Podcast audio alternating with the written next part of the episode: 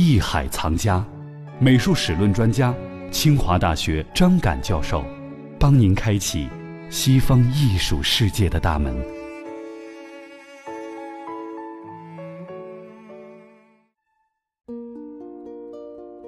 好，欢迎您继续来关注《艺海藏家》，我是永峰。今天我们继续跟随清华美院史论系主任张敢教授了解古罗马美术。我们首先先来了解古罗马。古罗马呢，通常是指从公元前九世纪初在意大利半岛中部兴起的文明，历经罗马王政时代、罗马共和国，于公元一世纪前后扩张成为横跨欧洲、亚洲、非洲的庞大罗马帝国。到公元三百九十五年，罗马帝国分裂为东西两部。西罗马帝国亡于公元四百七十六年，东罗马帝国也就是拜占庭帝国变为封建制国家，于一四五三年为奥斯曼帝国所灭。罗马艺术呢是希腊艺术的直接继承和发展，他们共同奠定了西方文明的基础，成为西方文明的摇篮。希腊在公元一世纪被罗马吞并，从此以后呢，古代世界的文化中心就从希腊转移到了罗马。罗马人虽然征服了希腊，但在文化教育上又被希腊人所征服。罗马人是希腊艺术的崇拜者和模仿者，而希腊艺术呢，也对罗马产生了重大影响。但由于不同的社会环境和民族特点，罗马美术也有其不同于希腊美术的独特之处。总而言之，我们可以这样概括比较：希腊艺术是理想主义的、简朴的、强调个性的、典雅精致的；而罗马艺术呢，是实用主义的、享乐的、强调个性的、宏伟壮丽的。到底具体能从哪些艺术作品上看到这一特征呢？好，接下来让我们一起进入到艺海藏家，共同了解。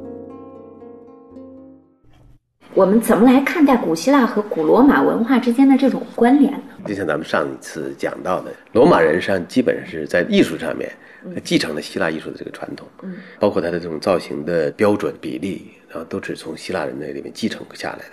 建筑呢也继承了希腊人的这个艺术，但是呢，罗马人有他的独创，比如在雕塑里面呢，他这种肖像雕刻非常发达。再有呢，就是他那种叙述性的雕刻，叙事性的雕刻，他讲故事的，类似于连环画的那种感觉。这种雕塑呢，在他这也显得比较发达。再有呢，罗马人那个最大的功绩呢，就是在他的建筑的工程的技术上面取得了非常了不起的成就。体量上，体量上面，比如它那个空间的处理上面，空间的跨度上面，这都是超越了前人，这可以达到了人类文明上的一个顶峰。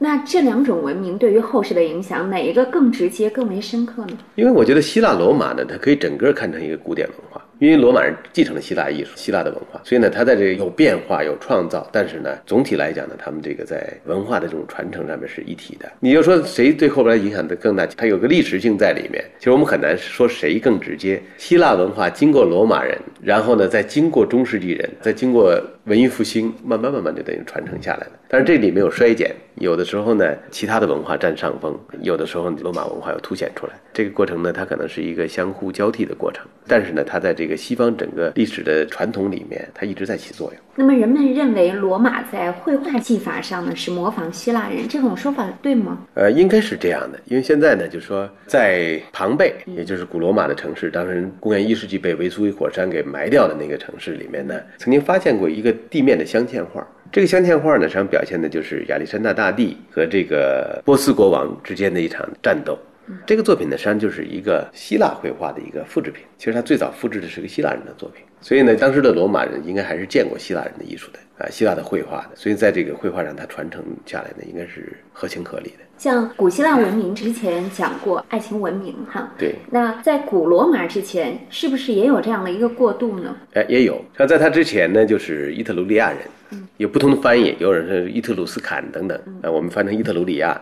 伊特鲁里亚艺术呢，实际上这伊特鲁里亚人呢，一般认为也是从小亚细亚过来的。然后后来呢，就在今天的佛罗伦萨，意大利的佛罗伦萨和罗马之间这个托斯卡纳地区呢，发展起自己的文明。当时罗马人呢，最早的那个部落啊，是受这个伊特鲁里亚人这个统治的。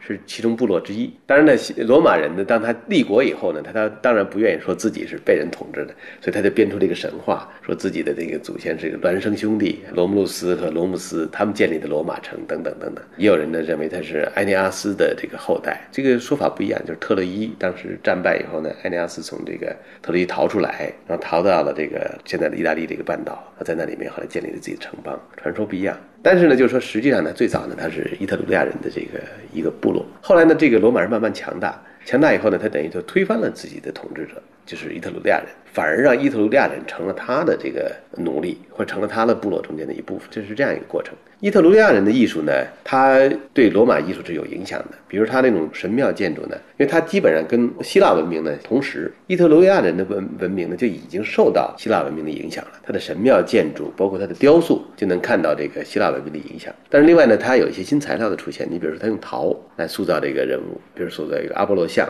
我们可以看那个阿波罗像呢，这个人物的面部的处理上很像古风时期的，带一种古风的微笑。但是呢，衣纹的处理呢也像古风时期，但是它更加的流畅。而且这些雕像有些是在这个建筑顶上的，建筑顶端，所以它不能是大理石，因为太重了，所以它是空心的陶的。建筑的这个檐口这个部分啊，装饰在上面。另外呢，伊特鲁利亚人的这个对祖先的崇拜也被这个罗马人所继承。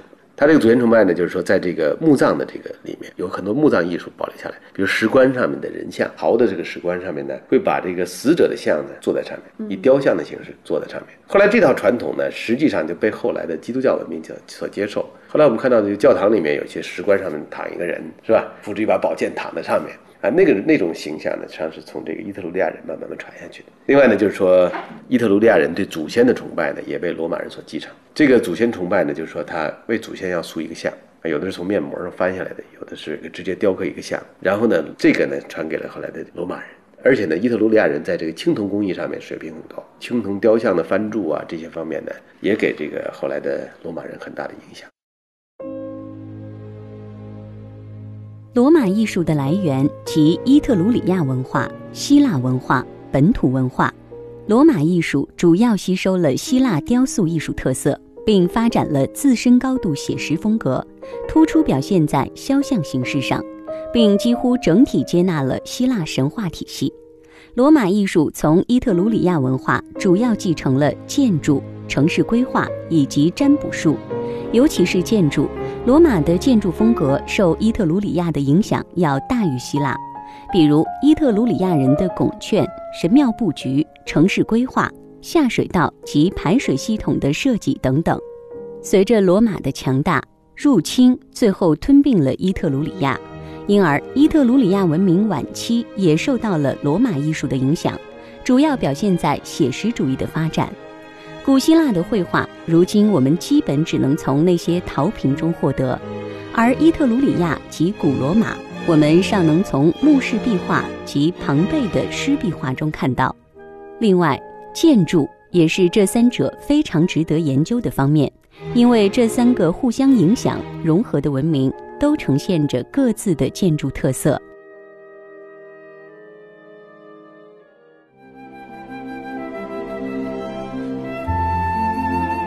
老师的叙述是否让你身临其境于西方艺术的奥妙之中呢？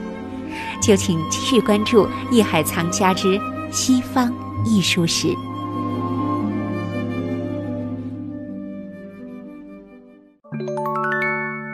本节目由喜马拉雅独家播出。